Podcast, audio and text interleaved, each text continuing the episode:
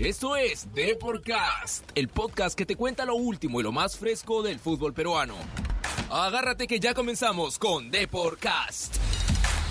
Hola amigos, bienvenidos a Deporcast Radio, el podcast que te cuenta lo último y lo más fresco del fútbol peruano. Yo soy Carmen Merino y el día de hoy conversaremos con Oscar Romero, presidente de la Asociación Deportiva de Fútbol Profesional, quien nos brindará algunos detalles sobre el reinicio de la Liga 1 que está programada para iniciar el 7 de agosto.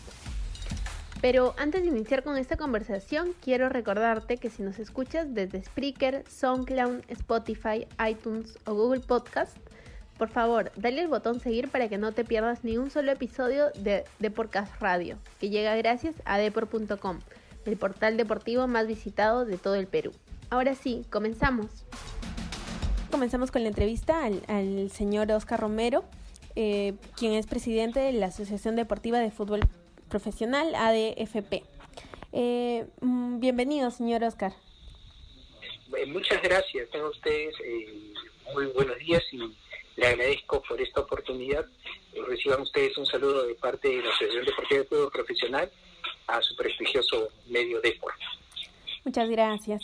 Eh, tenemos algunas dudas con respecto, bueno, sobre todo a lo que se viene, ¿no? Eh, al reinicio del torneo, de la Liga 1. Y en las últimas horas se ha visto que, que, bueno, la MLS ha suspendido varios partidos porque se han encontrado algunos casos este, de contagio, ¿no? A pesar del protocolo que manejan. Eh, ¿Cómo, ¿Cómo están tomando ustedes esto, tal vez de, de manera preventiva, para reforzar el protocolo que, que, ya se ha preparado? Claro, a ver, en el tema, efectivamente, eh, los temas de suspensión de lo que usted menciona de la MLS se han dado por, creo que han encontrado dos casos de COVID antes de antes de iniciar un partido. Si bien es cierto, eh, la Federación Peruana de Fútbol a través de la Liga 1 han aprobado eh, se ha aprobado un protocolo a través de presentado al MINSA. Este protocolo en reunión de clubes eh, ha sido comunicado a cada uno de los clubes para que a la vez esto sea eh, se cumplan con todos sus trabajadores. Al menos hasta la fecha estamos viendo que responsablemente aquellos clubes que han encontrado en sus trabajadores al momento de pasar la prueba han dado positivo, lo han comunicado bien es cierto con la debida reserva de los nombres, pero han comunicado y esto, eh, cumpliendo con este protocolo, inmediatamente los han, eh, han generado primero un seguimiento médico y lo que corresponde es el aislamiento eh, correspondiente. Entonces, creemos que si cumplimos estrictamente los protocolos y responsablemente en forma personal cada uno de los que formamos parte de los clubes, vamos a evitar de contagiarnos, ¿no? Entonces sí, eh, hay protocolos que se están cumpliendo. Eh, de todas formas, yo creo que existe un, un, temor de parte de los jugadores, sobre todo de, de los jugadores de provincia que, que, van a venir a Lima. Quiero saber si usted sabe si se está manejando de alguna forma la parte mental, ¿no? Que, que me parece que es súper importante en esta, en esta situación. Sí, es un tema que hoy día, eh, lo que usted comenta es un tema que hoy día lo tenemos en boga. Lo que pasa es que en general, no solo con lo, ahorita hablando del fútbol, pero en general a todos, este, este en principio, estos casi 120 días que hemos tenido de, cuarentena nos ha aislado, en principio, eh, de toda nuestra propia familia que no vivíamos con ellos. Entonces eso también le pasa a un jugador, a un deportista, y no solo eso, sus entrenamientos, el desplazarse al club a entrenar. Entonces hoy día los eh, eh, cuerpos médicos eh, de los clubes tienen que ya, me imagino ya haberse preocupado por ese tema, por el tema psicológico, ¿no? Entonces, este, porque, porque es muy importante, es muy importante. Es más, hoy día está eh, es eh, eh, ya depende mucho de nosotros y la responsabilidad que tenga el deportista, no solo en el fútbol, en general, de cuidarse, de cuidarse, de cuidarse mucho, porque el club y, el cuerpo médico de cada club le puede hacer un seguimiento dentro del club y ciertamente algún seguimiento más como corresponde a los protocolos en su desplazamiento, al llegar a su casa, pero eh, eh, ni el cuerpo médico ni los dirigentes del club están las 24 horas con, con el deportista. Entonces ahí corresponde la diferencia de ese tiempo cuidarse. ¿Por qué? Porque efectivamente el deportista se puede cuidar pero yo no sé con quién estuvo mi hermano o, mis familiares que viven conmigo, yo no sé con quién estuvieron contacto. Eso es lo que responsablemente también el deportista tiene que realizar, ¿no? Para que esto eh, podamos salir adelante y evitar este poder eh, contagiarnos con este con este virus. Por supuesto. Otro punto que queríamos tocar es el tema de los seguros de salud, ¿no? Eh, un, algo que se, que se me viene a la mente ahorita es que justamente cuando Gregorio Pérez salió de universitario, criticó un poco el, la cobertura ¿no? del, del seguro que le estaba brindando universitario este, bajo toda esta, esta situación que estamos viviendo. ¿no? Quiero saber si ustedes están de alguna forma eh, poniendo un poco más de énfasis en este tema con los clubes, sobre todo con los recién ascendidos, ¿no? Claro, lo que pasa es que la liga, nosotros como asociación, los clubes son nuestros agremiados. Lo que eh, son, lo que pasa es que los temas de seguros son temas que van dentro, digamos, los tratos con los jugadores. Creo yo, en forma general, no solo hablando ni, de universitario que usted me dice, ni de los de los 20 equipos, hablemos en general, son temas que hoy día este, tenemos que tener en cuenta para las contrataciones. Fíjese usted, yo no solo hablaría hoy día, hoy día en general, ¿ah? en la actividad económica de un seguro solo de salud y un seguro que sea integral, ¿no es cierto? Que cubra eh, eh, mucho más lo que hoy cubre un seguro de salud en general.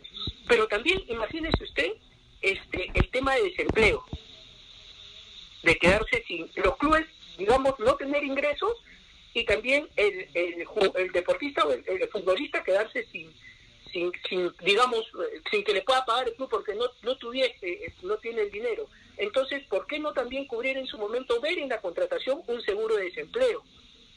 Eso es válido, porque si escuchamos en Europa ha habido un, club que envió a una a una paralización total de, de, su actividad, digamos, y, activó el seguro de desempleo.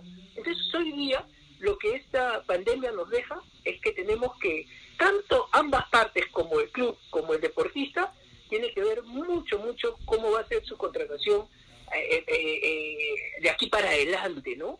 Lo que usted me decía. Y eso me lleva a generar lo que usted me dice. ¿Qué tipo de seguro? Si su seguro, ¿qué ¿Aló? ¿Aló? ¿Aló? Sí, lo perdimos por un momentito, pero ya se, se recuperó la señal. Y entonces, tanto para el club como para el deportista, hoy día pensar, como usted me dice, en un seguro integral de salud, como también una, un seguro de desempleo, hoy día es lo que tenemos que pensar para adelante. Entonces, mm. sí, eh, creo que en general para los 20 clubes, para los clubes que hoy día, tanto del primero y segundo día, tienen que, que ver este mucho, mucho este tema, ¿no? Y se ha analizado la, eh, el caso, la situación de que el jugador este, llegue a tener coronavirus, que mm, Dios no quiera, este, pero sucede y tal vez se complica. ¿Quién correría con los gastos de, de, de todo esto? ¿El jugador mismo? Ah, no, lo que pasa es que si tiene, si usted me pregunta en general, ahorita, claro, yo no le podría decir por cada club quién tiene la, la qué, tipo de seguros tiene, ¿no es cierto? No lo sabemos en específico pero, y es más, este este tipo de enfermedades me supongo que debe estar en el momento de seguro cubierto, ¿no? Por, por, de repente por ese tipo de enfermedades o no. Pero el tema es que, eh, aplicado este tema por los protocolos, es lo que se tiene que ir cumpliendo, por ejemplo, como decía, el aislamiento, y si Dios no quiere, este eh, un, deportista eh, sea afectado o contagiado por este virus, inmediatamente será de evacuación al hospital o a la clínica correspondiente, eh, eh, activando este seguro, porque para eso son los seguros. Entonces, activando el seguro, de hecho, de hecho que sí, ¿no? Entonces, este, lo que pasa es que vamos más allá y el tema sería si está totalmente coberturado. Es cierto, porque vemos que hemos visto en todo este, por lo que usted me pregunta, todo este tiempo hemos visto que puedo tener un seguro, pero no me cubre la totalidad llega un momento en que ya el seguro llegó al tope y me dice, hasta acá voy a pagar, o voy a reconocer, o voy a reembolsar. Pero hoy día también hemos visto que por política de Estado, a nivel de salud, estamos viendo que sí van a, van a poder activar su seguro y hasta donde llegue y, y puedo ser atendido en una clínica. Entonces, hay hoy día por estas políticas de salud de Estado, yo creo que por ahí ya comenzamos a estar, digamos, eh, relativamente cubiertos, ¿no? Lo que pasa es que siempre va a aparecer la burocracia, bueno, o la, mitología, como se dice, que al final tenemos que vencer, ¿no? Bien. Eh, con respecto a, a, las canchas, ya los, los clubes están eh, bastante preocupados con ese tema, ¿no? De que hasta, hasta el momento la mayoría de clubes de provincia no saben dónde van a entrenar, ¿no? Eh, sí. ¿Cómo va el tema? Eh, bueno, yo hasta donde tenemos conocimiento, este, están esperando eh, el, el, pronunciamiento de la Liga 1 que les diga, eh, creo que están finalizando contratos o ya han, llegado ya a suscribir algunos contratos respecto al tema de los estadios. Debemos debemos tener en claro que los clubes, la, gran mayoría de clubes, no tiene estadio propio. Uno, dos. Lo, como usted dice, los equipos de provincia, 13 equipos van a venir a Lima ¿Dónde en principio, en qué canchas van a entrenar? Entonces, me imagino que ahí va el tema también de la consideración de, canchas de, privadas, ¿no? En clubes en otro, eh, eh, en clubes privados o, hasta me imagino que en colegios privados que puedan brindarle esta facilidad a, los clubes, ¿no? Y esto ya debe estar, me imagino, ya eh, preparado, ya listo por... recordemos que el 7 de agosto se, se inicia o se reinicia, Dios mediante el campeonato, entonces esto ya debe estar cubierto por la Liga 1 a través de la Federación Peruana de Fútbol. Claro, ¿y ya se tiene alguna idea de cuántos escenarios van a ser, cuántos estadios? Deben ser, eh, deben ser cinco aproximadamente mm. los escenarios para poderse desenvolver. Eh, acordemos tampoco que tenemos muchos estadios en Lima, ¿no? Si bien es cierto, eh, eh, no hay, ya no es un tema de capacidad porque los, se van a jugar a puerta cerrada, pero digamos la disposición de estadios no son no son muchos tampoco en Lima, ¿no? Y las condiciones de desplazamiento también hay que ver. Hoy día ya usted ve, hoy día toda la, población o la gran mayoría de la población está de nuevo en las calles. El tránsito eh, ha vuelto, a, digamos así, ya a la normalidad y lamentablemente muchas veces al caos. Entonces hay que ver también los temas de desplazamiento, ¿no? Entonces me imagino que todo eso ya la, la Liga 1 lo tiene previsto, ¿no? Se hablaba en, en algún momento de hacer partidos de doblete eh, o tres partidos en, una sola cancha en el mismo día. Este, ¿Qué sabe al respecto? ¿Ha, ¿Ha, conversado tal vez con, sobre el tema con Villavicencio? No, no, no, no tenemos comunicación con ellos, pero lo vuelvo a decir, eh, eh, hace muchos años se, se jugaban dobletes y hasta tripletes, ¿no? Y era una forma de tener, pero era una forma de tener a la familia, porque antes se iba con toda la familia al estadio desde las, digamos, 11 de la mañana, usted se quedaba en el estadio pues hasta las 5 o 6 de la tarde, y pasaba un día familiar, digamos, en un estadio, ¿no? Pero hoy día esas condiciones han cambiado. Si bien es cierto, va por el tema del deterioro de la cancha de fútbol, ¿no? Del gramado. Entonces, este, sí, por, por la cantidad, yo creo que en su oportunidad, por la cantidad de escenarios, justamente la pregunta anterior que usted me hacía, podría llegarse al tema de, generarse dobletes o tripletes, eso dependiendo mucho eh, eh, el desgaste, como le digo, que se pueda generar al, al, al, gramado, ¿no? A la cancha, a la misma cancha de fútbol, ¿no? Claro. Eh, aunque tal vez esto también podría propiciar un, un poquito como mm, e, el, mayor contacto, ¿no? ¿Se ha pensado en eso también?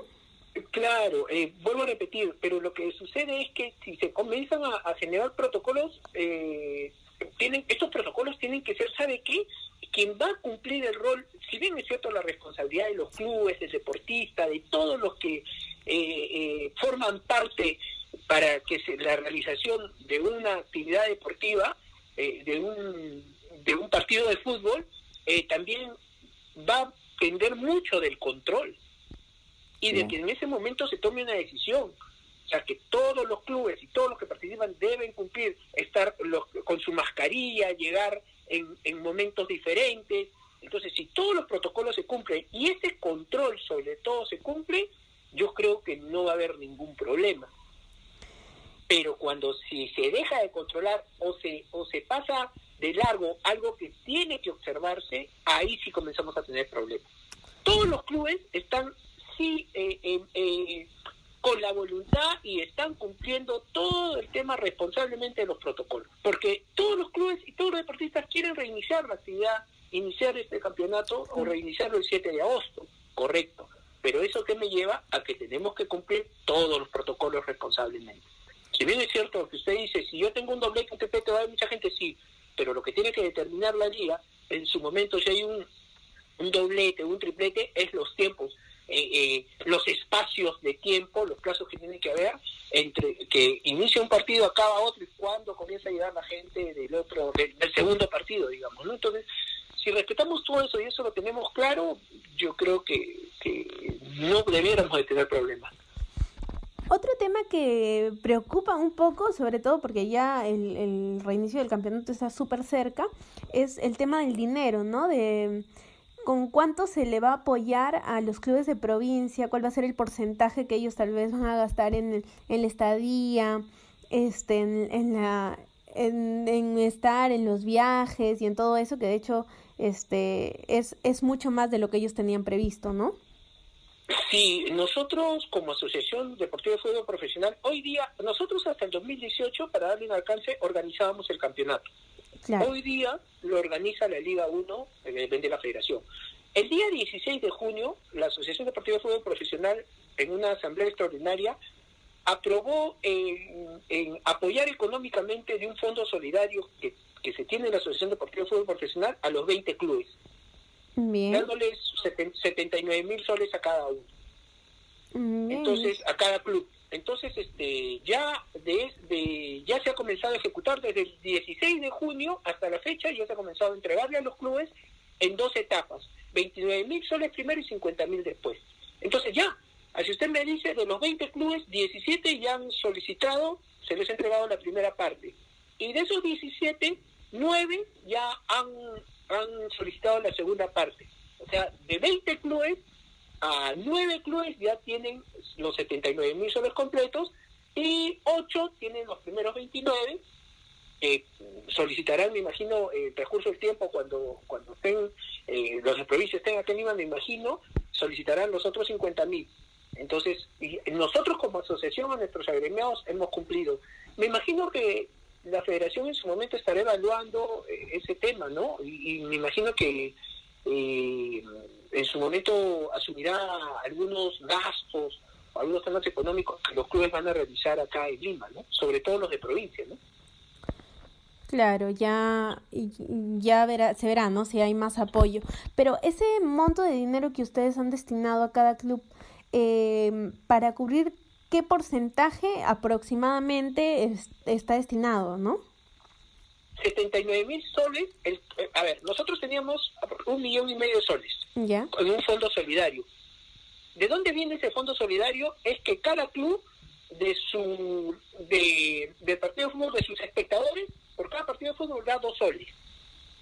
Correcto, por cada de su taquilla, por cada espectador dos soles. Ese fondo ha llegado a ser hoy un millón y medio de soles. Listo. Este ha hecho, nos hemos reunido, como le digo, el 16 de junio en una asamblea extraordinaria eh, de, la Asociación de de Fútbol Profesional, todos los clubes, y que han aprobado por unanimidad ese fondo repartirlo entre 20, dividirlo entre 20. Ok, eso ha dado que a cada uno se le dé 79 mil soles. Entonces, ese dinero, ¿a qué? La pregunta es, ¿y esos 79 que va dirigido estrictamente a a gastos de bienes o servicios para temas de COVID que tenga cada club. O sea, es decir, se va a cubrir, eh, eso está destinado, por ejemplo, a, la estadía, a los pasajes. o sea, el, club define. Si mañana, por ejemplo, el club dice ya de los 79, voy a gastar, por decirle, voy a gastar 10 mil soles en mascarillas, ya, es por un tema de COVID. Eh, 5 mil soles en guantes, por decirle, ¿no? Este, ya. Eh, y también voy a, con esto voy a comprar, este, eh, no sé, voy a eh, contratar una, la movilidad que va, va a transportar a los, a los jugadores, correcto. ¿Y esto, este dinero que ustedes le han brindado, tiene algún tipo de supervisión o ya es tema de cada club? No, lo que pasa es que es un fondo solidario de que en su momento fue, este, ¿cómo le digo? Eh, aportado por los clubes. Justamente, ah, ya, y la pregunta era, ¿y antes el fondo solidario para qué servía? Ah, antes servía para pagar la luz de los de los de aquellos equipos que jugaban en la noche. Mm, ya, bien. Porque tenían un gasto de luz en promedio de entre ocho mil y diez mil soles por cada partido que jugaban de noche. Entonces ese fondo solidario cubría, ¿para qué más servía? por ejemplo, para brindar eh, dos o tres pasajes aéreos que no le cubría el total a la delegación. Las delegaciones muchas veces son de 25 personas. Entonces, la liga comenzó, me dicen, aproximadamente a dar 22 pasajes, entonces faltaban tres. Ese dinero se cubría por la Asociación Deportiva de Fútbol Profesional, pero a nivel del Fondo de Solidaridad. Entonces, ese fondo tenía ese fin, cubrir transporte aéreo una parte, no como le digo, dos, tres pasajes, cubrir el tema de luz de aquellos equipos que jugaban de noche y una parte para aquellos equipos también que se desplazaban por vía este, terrestre. Hoy día, ese 16 de junio se ha cambiado ese fin. El fin ya no va a ser para eso, sino es para temas de COVID. Bien. Para envíen esos servicios que quiera el club aplicar, pero para temas de COVID, ¿no? Bueno, una, una decisión inteligente, ¿no? Porque es lo que lo que se necesita ahora. Y hoy día es lo que en realidad eh, podrá para algunos significar de repente muy poco, pero ¿sabe qué? Creo que en estos tiempos tan duros de esta pandemia, a veces, eh, como le digo, lo poquito sirve, todo sirve. Si bien es cierto, como usted ha dicho algo claro, hoy día los clubes les va a salir muy caro todo esto venir a jugar a Lima, sí, lo están haciendo, están correcto. La asociación ha querido contribuir de esa de esa forma con los clubes, ¿no? Porque sabemos que no va a cubrir todo imposible, pero creo que en algo les puede ayudar. ¿no? Señor Oscar, para ir cerrando, eh, quisiéramos saber si se sabe algo del, del torneo de reserva. No, todavía no ha habido ningún pronunciamiento sobre el torneo de reserva. Se está esperando el tema de, también ese tema de pronunciamiento, el tema de fútbol femenino, eh, reserva, y el tema también de la Liga 2. Por ejemplo, ahorita lo que está, sí, la, el reinicio de la Liga 2 también sí se va a dar. El otro tema es eh, los temas comerciales, ¿no? Que todavía están pendientes. Me imagino que esta, a, eh, esta semana debe haber ya un pronunciamiento de varios de estos temas por parte de la Liga, ¿no? Y de la Federación en su conjunto. Entonces, este, eso están esperando los clubes. Mm, ¿Ustedes no se están reuniendo para ver este tipo de temas con la federación? No nos han convocado. Hemos, hemos, eh, hemos, eh, nosotros nos reunimos, como digo, somos la agremiación, la asociación de los 20 clubes profesionales de primera. Eh, hemos este, enviado cartas para hacer el protocolo, pero igual, más allá, como le digo, de, de que nos llamen o no nos llamen, el tema es que nosotros tenemos que tomar decisiones como una agremiación. Y nosotros lo que tratamos es que a nuestros 20 clubes de, igual forma a los 20, este, eh, poderlos apoyar. Y cuando hay alguna consulta o temas, también nosotros formamos un comité de crisis a principio, a finales de marzo, cuando comenzó esto del COVID. Un comité de crisis conformado por la eh, miembros del Consejo Directivo de la ADFP de primera y ADFP de segunda. Y establecimos y planteamos algunas propuestas para la federación que al final las tomó en cuenta. Entonces nosotros me soy sincero, con el debido respeto a la federación y a la liga, más allá que nos llamen o no nos llamen, la idea es contribuir para todos. Sería bueno, yo siempre he dicho, que la federación lo que tiene que hacer es llamar a todos los, a todos los presidentes de los clubes, ¿no? A todos los presidentes llamarlos y convocarlos. Pues presencial, virtual, como ellos prefieran. Pero tiene que llamar a los 20 y conversar con los 20 y dialogar con los 20. Porque si no, lo que va a pasar es que vamos dando reglamentos, normas, manuales, se dice una cosa y al final vamos a terminar corrigiendo y todos no viven la misma situación. Una cosa es Club de Lima y otra cosa es los clubes de provincia. Como usted lo acaba de evidenciar, este, el club de provincia tiene que venir acá, ¿a qué hotel va a venir? no está habituado, digamos, a, la, a, los hoteles de acá, a las actividades, al desplazamiento, a los tiempos. Claro, y con esta situación es mucho más difícil todavía. Exacto, ¿me entiende usted? Entonces, ¿qué necesito? Entonces, yo, está bien, yo puedo ser el ente normativo de cualquier sector, pero no solo vemos en el deporte, usted ha visto en el tema de salud, hemos avanzado, hoy ya estamos retrocediendo, hoy ya la curva sube, de nuevo se vuelve a aplanar, unos dicen que no hemos llegado a la meseta, otros dicen que ya llegamos, otros dicen que estamos bajando, otros dicen que estamos subiendo, pero entonces, este, y eso pasa por a veces por falta de diálogo, por convocar, y eso nosotros siempre hemos pedido a la federación, que convoque a los clubes. Nosotros como asociación somos una asociación, una entidad privada que forma, que forma, eh, que agrupa a los clubes, correcto. La, la federación es el ente rector, perfecto. Entonces, el ente rector que es el encargado comience a llamar a los clubes, que, o sea, que los convoque, que se reúnan. Hoy día la asociación y los clubes este, estamos juntos y estamos apoyando en ese tema. ¿Para qué? Para que pueda reiniciarse este campeonato y salga de la mejor forma. Y como dijo usted, y totalmente de acuerdo, y que se cumplan y se controlen los protocolos. Claro, la idea es sacar adelante esto, ¿no? Este, y, y, que, y que sobre todo lo, tanto los futbolistas como los entrenadores, el cuerpo médico y todos estén seguros, ¿no?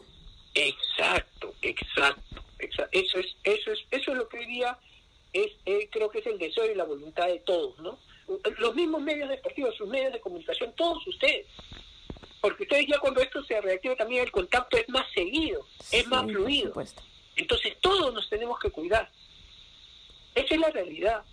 Porque lamentablemente, vamos a ser claros, cuando uno está mal o tiene algún problema, está solo. Lamentable, con seguro, sin seguro, con amigos, sin amigos, con familia, sin familia, la enfermedad la tiene usted. Y la que sufre es usted.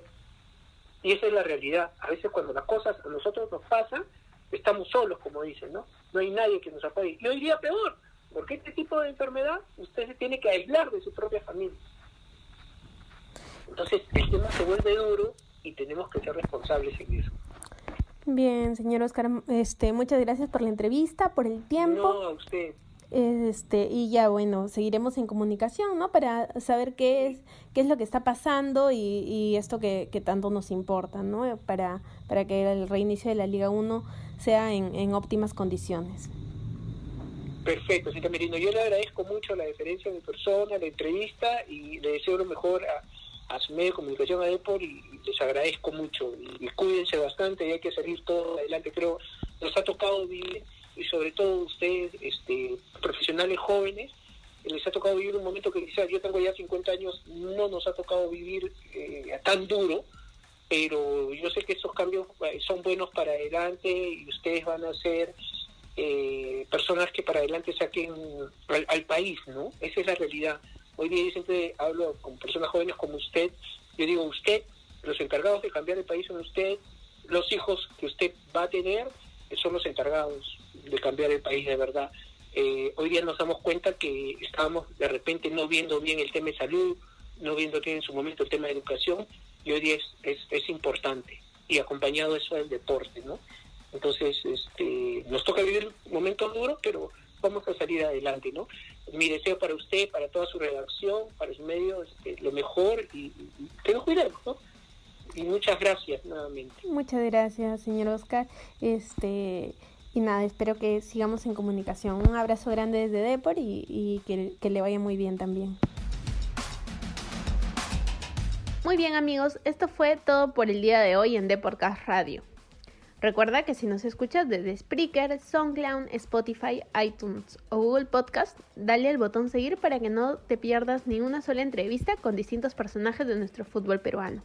Así que yo los espero el próximo episodio y no olviden visitar depor.com, el portal deportivo más leído de todo el Perú. ¡Chao!